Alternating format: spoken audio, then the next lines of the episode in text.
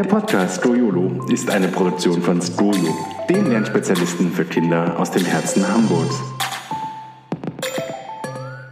Hallo, schön, dass ihr da seid. Hier bei Skuyolo, eurem Podcast für mehr Leichtigkeit und Begeisterung beim Lernen. Für Eltern, Lernenthusiasten und Leichtigkeitsliebhaber. Ich bin Katharina und ich freue mich sehr, dass ihr auch im neuen Jahr wieder dabei seid. Ich hoffe, ihr hattet einen guten Start in die erste Woche des Jahres und dass auch eure Kinder nach den Ferien wieder gut in der Schule angekommen sind. Die erste Folge des Jahres dreht sich rund um das Thema Elternsprechtag um, zwischen den Weihnachtsferien und der Vergabe der Halbjahreszeugnisse beginnt für eure Kinder ja meist eine turbulente Zeit. Test- und Klassenarbeiten reihen sich aneinander, es muss viel gelernt werden. Und bei vielen von euch steht ja auch die Entscheidung im Raum, auf welche weiterführende Schule euer Kind gehen soll. Und in diese Zeit fallen in der Regel auch die Elternsprechtage, meist mit dem Klassenlehrer bzw. der Klassenlehrerin eures Kindes. Und wir wissen aus unserem Schoolio-Alltag, dass ihr hier oft viele Fragen habt, wie ihr am besten in dieses Gespräch gehen könnt. Vielleicht hat euer Kind auch gerade ein paar Probleme in der Schule und ihr wisst nicht genau, wie ihr diese eigentlich ansprechen sollt oder das Gespräch hat gar keinen bestimmten Anlass und ihr fragt euch, was ihr den Lehrer eigentlich genau fragen sollt. Sollt ihr überhaupt was fragen? Darum gibt es heute eine Folge rund um das Eltern-Lehrer-Gespräch, damit ihr ganz gelassen in den Elternsprechtag starten könnt. Ja, warum eigentlich ein Gespräch mit dem Lehrer? Wozu ist das denn gut? Die Zusammenarbeit zwischen euch und dem Lehrer ist einfach eine optimale Voraussetzung für erfolgreiches Lernen in der Schule für euer Kind. Und ich glaube, das wollen wir doch alle. Also die Lehrer, ihr und natürlich auch euer Kind. Wobei ich unter erfolgreiches Lernen jetzt nicht zwangsweise verstehe, dass da nur gute Noten mal rumkommen, sondern dass einfach auch Freude beim Lernen da ist und dass euer Kind Fortschritte macht und einfach sich gut entwickelt. Und diese regelmäßigen Gespräche schaffen ja auch eine Transparenz bezüglich des Leistungsstandes und der Lernfortschritte eures Kindes. Kurz gesagt, wie läuft es eigentlich gerade in der Schule? Dafür dienen diese Gespräche, um da einfach einen guten Einblick bzw. Überblick zu schaffen. Außerdem ist so ein Gespräch ja auch eine super Basis für ein vertrauenvolles Verhältnis zwischen euch und vor allem dem Klassenlehrer eures Kindes und dadurch kann dieser ja auch viel schneller auf eventuelle Besonderheiten reagieren, zum Beispiel wenn es, wenn es einen Umzug gibt, also oder einfach veränderte häusliche Situationen, so dass es viel besser einschätzen kann, warum euer Kind gerade so oder so reagiert. So, und wenn diese Gespräche regelmäßig stattfinden, beziehungsweise ihr sie auch regelmäßig wahrnimmt, hat das ja auch den Vorteil, dass es gar keinen besonderen Anlass geben muss damit ein Austausch stattfindet. Weil viele Eltern werden ja sonst erst in die Schule geladen, beziehungsweise verlangen erst nach einem Termin, wenn etwas Negatives passiert ist oder diskutiert werden soll. Und das ist ja nicht immer ganz optimal, in ein erstes Gespräch mit dem Lehrer zu gehen, wenn man den noch nie vorher gesehen hat, und dann gleich ein dickes Problem auf den Tisch zu packen. Ähm, und ein weiterer Vorteil der Gespräche ist, also eine kontinuierlichen Lehrergespräche, dann merken die Kinder, Kinder ja auch, dass ihr zusammenarbeitet mit dem Lehrer und das gibt ihnen ja einfach auch ein gutes Gefühl, wenn sie merken, dass Eltern und Lehrer einfach an einem Strang ziehen. Und nicht falsch verstehen, dass nicht, dass sich Eltern und Lehrer gegen das Kind richten, sondern dass sie einfach zusammenarbeiten. Bevor ich zu den konkreten Tipps komme, möchte ich nochmal auf einen Gedanken eingehen, der sich vielleicht bei dem einen oder anderen in den Kopf geschlichen hat. Und zwar, ich bin auf der einen Seite, der Lehrer auf der anderen. So nach dem Motto, der Lehrer will gar nicht das Beste für mein Kind, ich weiß das viel besser, ich stelle es jetzt mal klar, warum mein Kind dies oder jenes nicht konnte. Ähm, gewiss habe ich das jetzt an einer einen oder anderen Stelle etwas überspitzt formuliert, aber ich glaube, ihr wisst, was ich meine. Bevor ihr euch nämlich verseht, geht ihr mit so einer kleinen Kampfansage in das Gespräch und das nimmt dann gar nicht mehr die Bahn ein, die ihr vielleicht mal geplant hat, habt, die es eigentlich einnehmen sollte.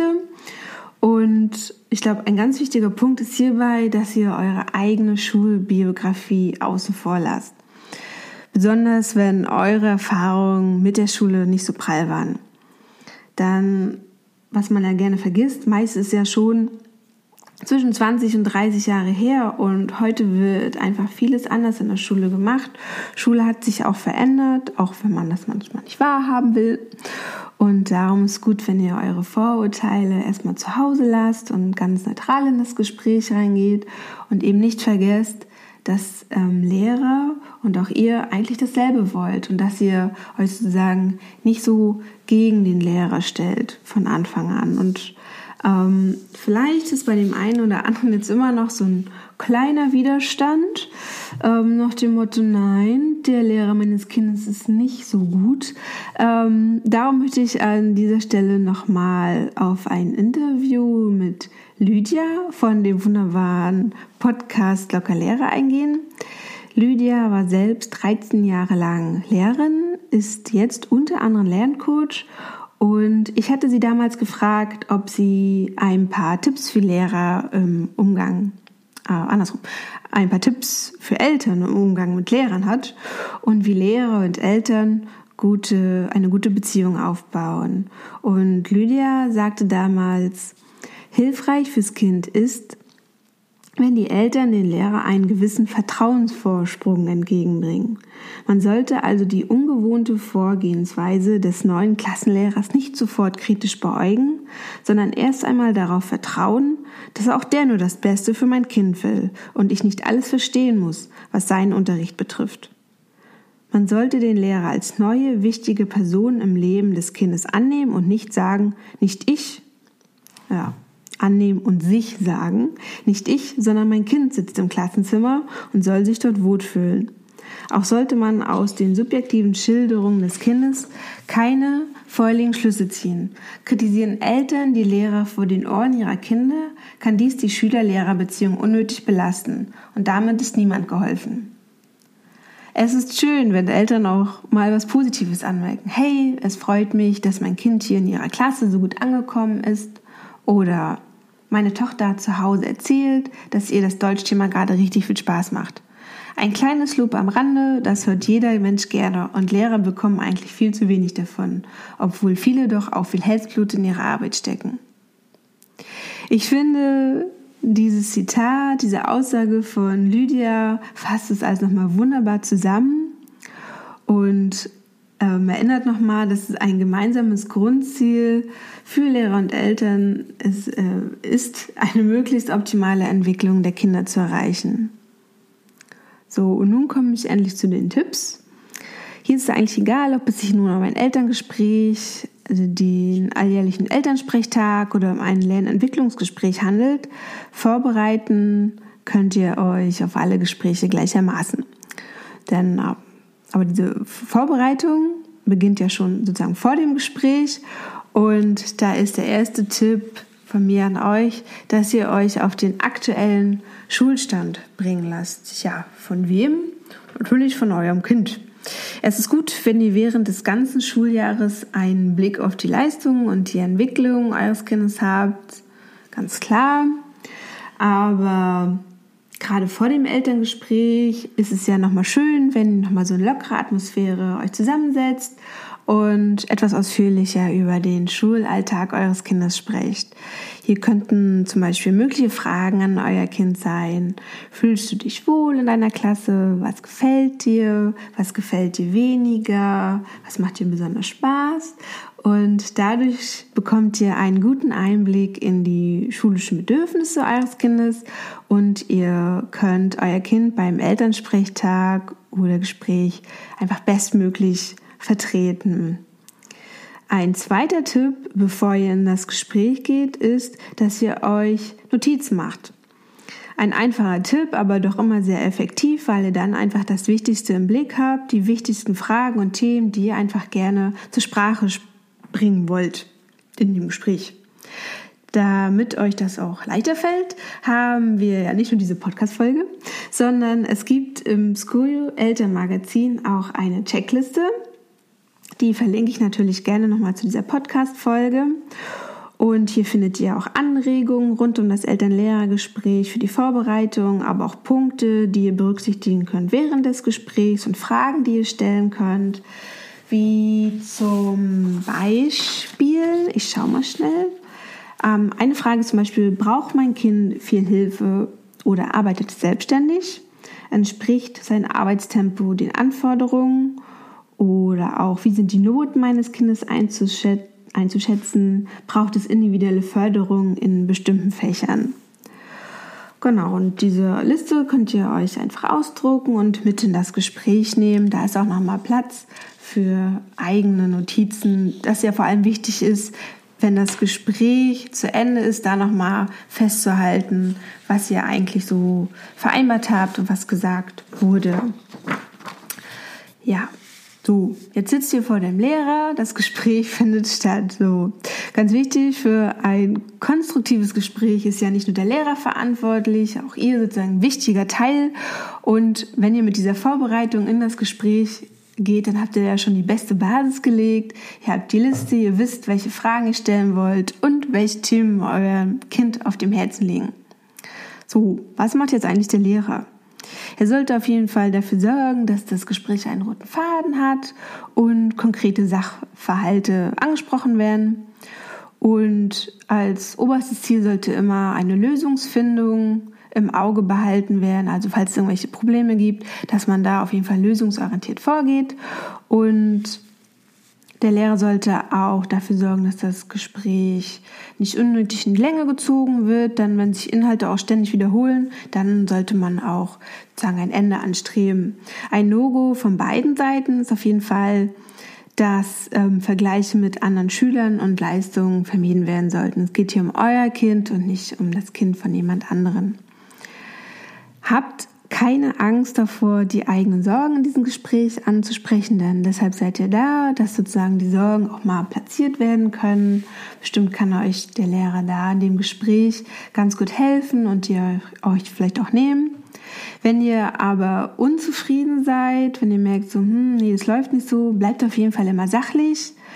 Ähm, erklärt in Ruhe eure Sichtweise und lasst den Lehrer auch seine Position erklären, denn wie gesagt, das Ziel ist immer, gemeinsam eine Lösung zu finden und jetzt hier nicht auszuschweifen oder auch den Faden zu verlieren. Behaltet immer im Hinterkopf, dass die Zeit begrenzt ist und das Gespräch einfach auch nicht länger als nötig dauern sollte. Ähm, zum Glück habt ihr eure Checkliste, habt ihr auch die wichtigsten Punkte aufgeschrieben. Die könnt ihr dann nacheinander ähm, sagen, abarbeiten, sag ich mal. Genau, und die hilft euch einfach, dass ihr euch nicht in sozusagen Nebenschauplätzen verliert, sondern wirklich dabei an Schwerpunkten bleibt. Ein kleiner Reminder nochmal, weil es einfach auch oft wirklich in solchen Gesprächen vorkommt.